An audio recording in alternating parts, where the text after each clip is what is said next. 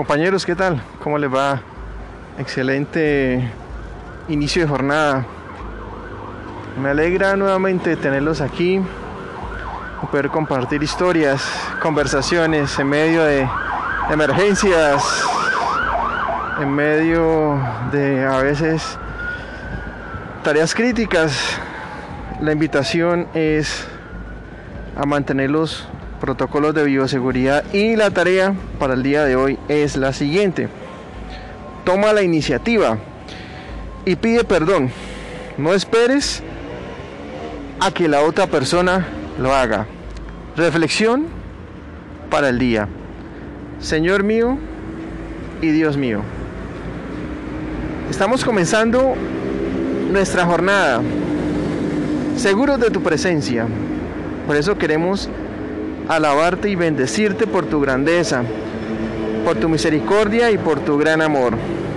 Hoy queremos pedirte que nos des la capacidad de perdonar, que nos permitas tomar la decisión de perdonar a esa persona o a esas personas que nos han herido.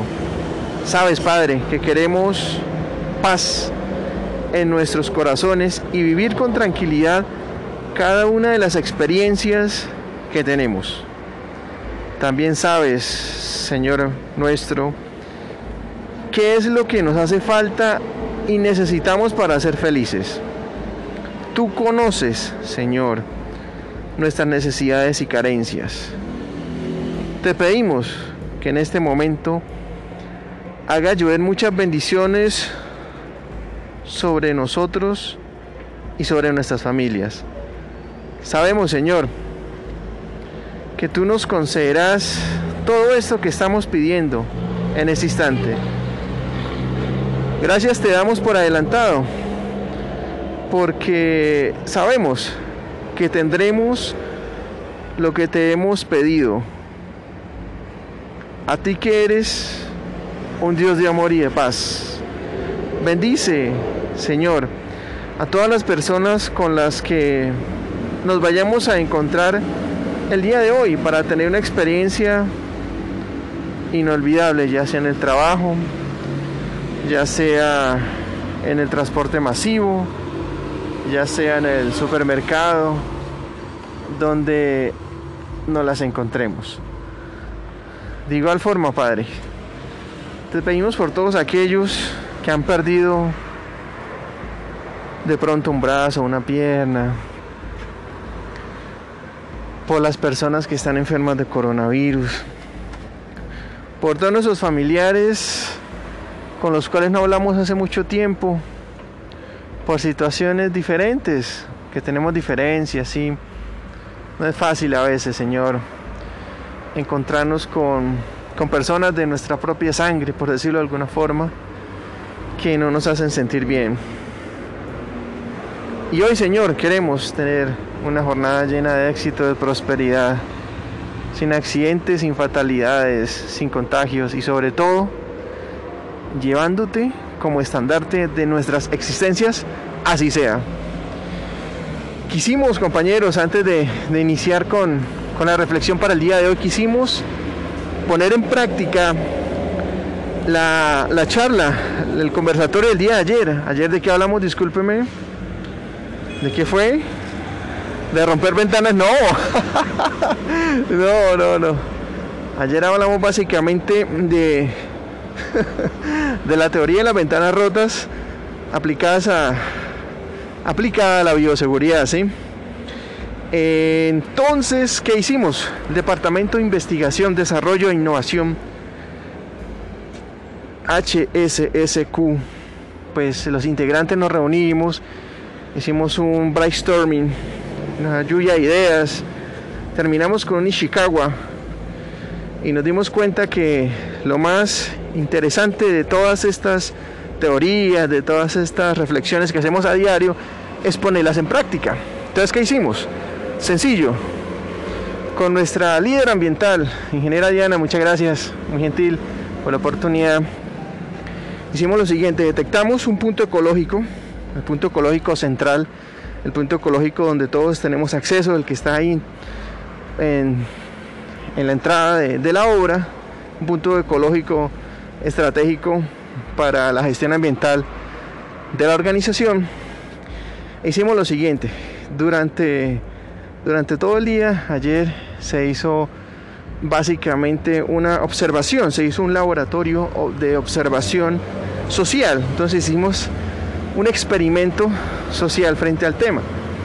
Se tomó, aquí vemos en, las diapositivas, vemos aquí en la, la presentación, muchas gracias aquí al compañero por ayudarme con el tema. Vemos aquí en la primera diapositiva el, estado inicial del punto ecológico. veámoslo acá, está bien señalizado, está identificado, están las canecas limpias, el sitio, el, entorno, mírenlo también como está, está señalizado. Miren cómo eh, lógicamente está ordenado el sitio también. Perfecto, no hay ningún inconveniente. ¿Sí? ¿Qué hicimos? Lógico. Entonces colocamos, miren esto que estamos haciendo en este momento acá en esta diapositiva. Colocamos una bolsa de color negro al lado del punto ecológico. Tomamos la hora. ¿Qué hora era? Eran las 8 y 5 de la mañana. A las 8 y media ya no era una bolsa negra, ya eran cuatro bolsas de color azul y una bolsa de color negro. Y así sucesivamente durante el día hicimos el recorrido. Finalizando la jornada y con la valiosa colaboración de nuestra, nuestros integrantes de la BOAL, BOAL, Brigada de Orden Aseo Limpieza y Desinfección de la obra, hicimos un recuento de las bolsas y nos dimos cuenta que habían más bolsas por fuera del punto ecológico que dentro de cada una de las canecas. Finalizando la jornada, 5 de la tarde, habían alrededor de 38 bolsas, 38 bolsas. Y dentro de cada uno de los recipientes de los diferentes pues colores, ¿sí? El código de colores que manejamos aquí en la obra, solo había en una habían dos que era en la de color verde, en la azul no habían y en la roja había una de color negro para que la tengamos presente. Entonces el, experimento social que hicimos, pues uno diría, bueno, eso se hizo en 1969, el comportamiento del humano de aquí a 1969, eso debió cambiar bastante. Pues créanme que estamos en la tendencia, básicamente estamos corroborando que, que esa teoría de la ventana rota sí existe. ¿Qué podemos concluir ya para, para finalizar y comenzar la, la conversación del día de hoy? Pues que para muchos es más fácil, es más fácil tirar la bolsita donde se encuentra eh, de pronto la que está ahí por fuera del punto ecológico que abrir, tomarse la, digamos, el tiempo, la disposición para abrir la caneca, es que estaba ahí pegadita, pegadita. Sí, ahí vemos la diapositiva, mírenla. Estaba ahí. Puede ser pereza, sí señor, perfecto. Zona de confort. No sé. Lo único que sí sabemos es que la ventana rota la puede generar cualquiera y depende de nosotros seguir esta tendencia. Bueno, ahora sí, iniciemos. Muy bien, gracias. Gracias por apagar el video. La, la conversación se llama Capital psicológico en tiempos de emergencia sanitaria.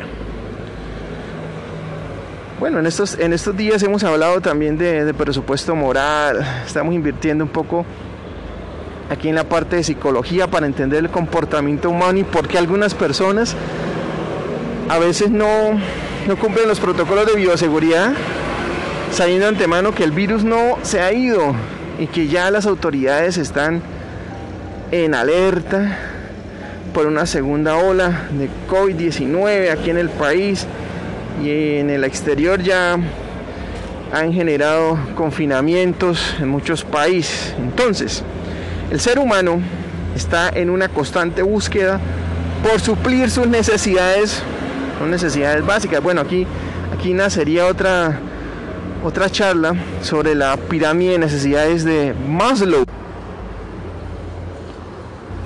Sí, entonces veíamos básicamente y hacíamos la relación con, con los cambios drásticos, 360 grados, giro de 360 grados.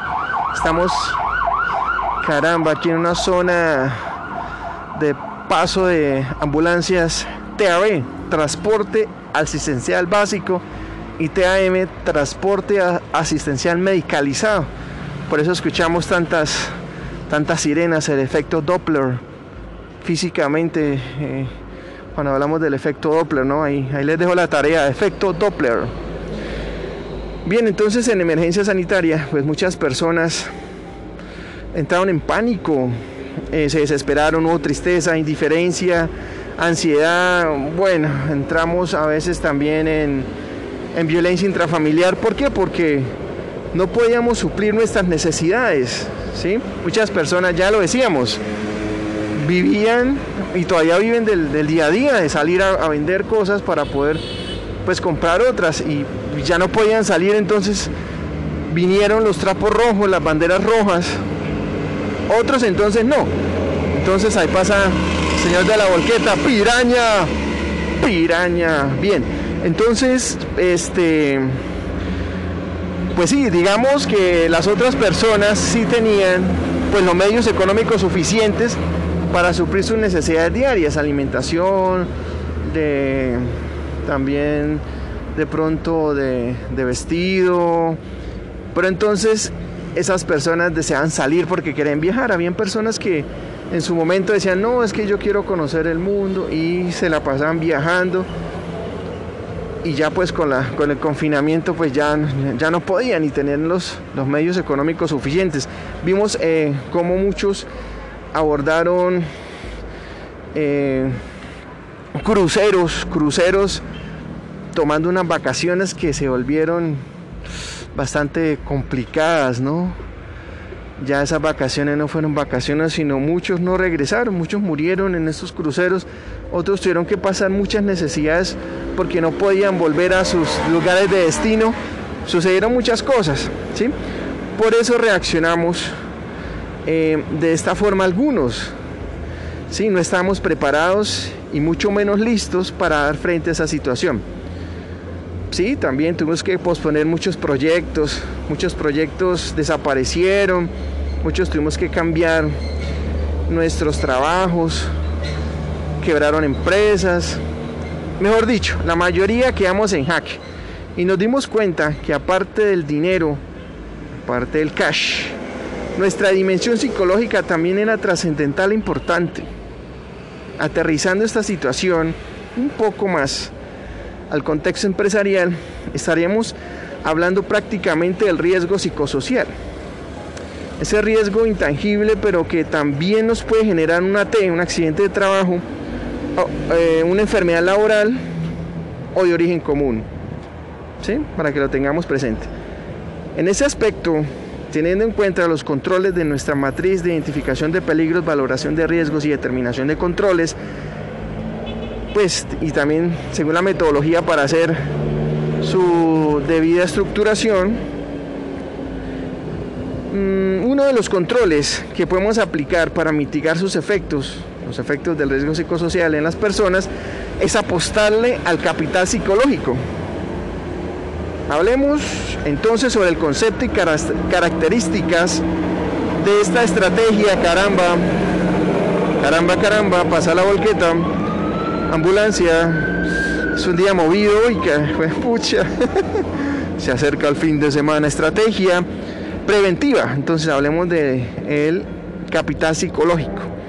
El capital psicológico surge dentro del contexto de la llamada psicología positiva, cuyo propósito fundamental es darle una mirada distinta a la psicología, fuertemente centrada en las debilidades, conflictos, frustraciones, traumas y demás problemas humanos, para enfocarse en la comprensión de lo que muchos expertos en el tema denominan fortalezas humanas.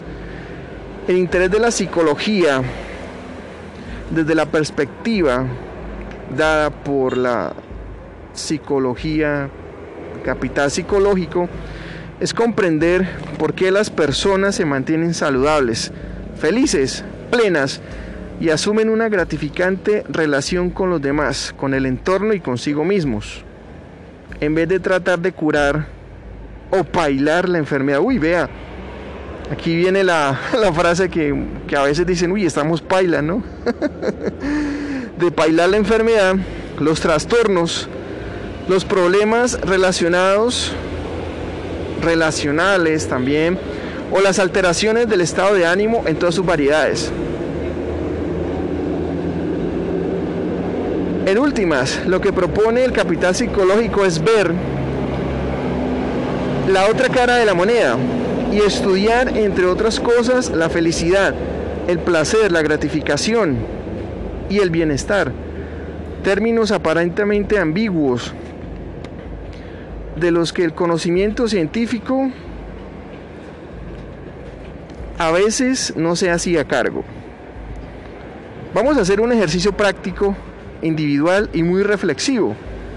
No es necesario que en este momento hagamos un ágape sobre lo que vayamos a pensar. No, piénselo usted ahí donde está. Respondas internamente lo siguiente.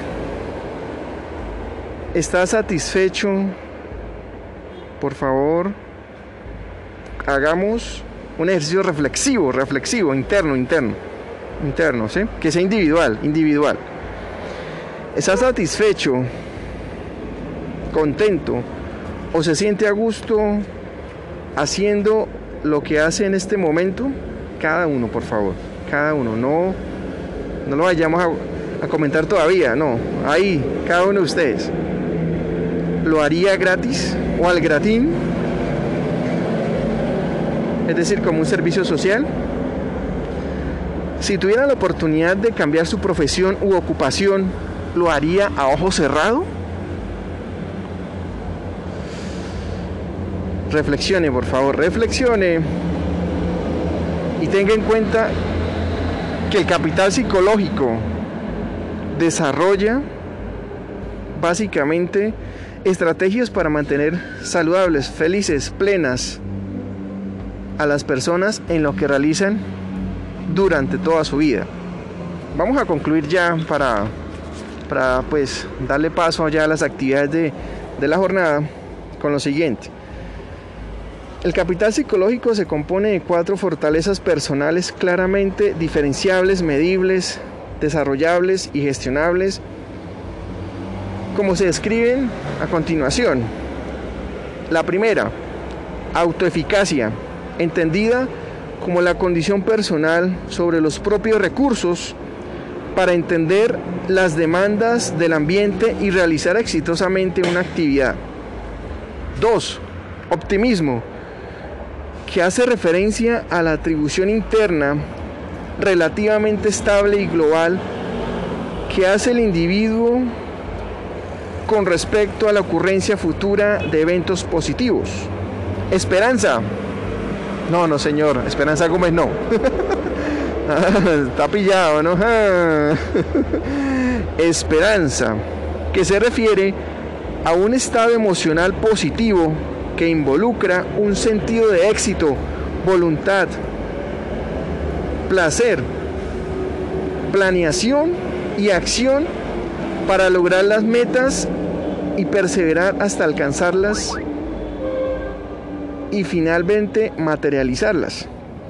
Resiliencia, esa palabra es interesante, que es la capacidad psicológica de recuperarse ante una adversidad, ante la incertidumbre, el fracaso, incluso hasta el éxito desmedido. Resiliencia es una de las básicamente características psicológicas que muchas personas han tenido que adoptar y aprender en el camino después de que la COVID-19 llegara a sus vidas, a nuestras vidas, al mundo entero. Bien, como se pudo observar entonces, em, estos cuatro pilares incluyen el desarrollo de procesos cognitivos y emocionales que se manifiestan en la forma en que las personas se comportan, asumen su trabajo y se relacionan con los demás y su entorno. Compañeros, muchas gracias, discúlpeme de pronto eh, si, los, si los interrumpí en sus actividades. Estamos ahora en un, en un proceso de desarrollo frente a nuestras habilidades psicológicas para dar frente a la COVID-19. Muchas gracias, Dios les bendiga. Recuerden, recuerden las preguntas que, que nos hicimos el día de hoy. Por favor, recuerden estas preguntas y espero que reflexionemos y cuando querramos hacemos un, un conversatorio anónimo, puede ser, si de pronto queremos escribirlas, ¿sí? o si queremos compartirlas, no hay ningún inconveniente. Lo importante es que cuando tengamos que hacer cambios en nuestras vidas, los hagamos y le saquemos el mayor provecho para ser felices en, en lo que estamos nosotros ejecutando. No nos sintamos de pronto aburridos o que estamos haciendo no lo que queremos, sino lo que nos toca. Porque allí puede estar la causa raíz, la causa básica de los accidentes de trabajo, de los contagios por la COVID-19, precisamente en ello. ¿Sí? Porque no tomamos con pasión lo que hacemos, sino que lo hacemos porque nos toca y no porque queremos. Muchas gracias, Dios les bendiga, excelente jornada para todos. Chao, chao.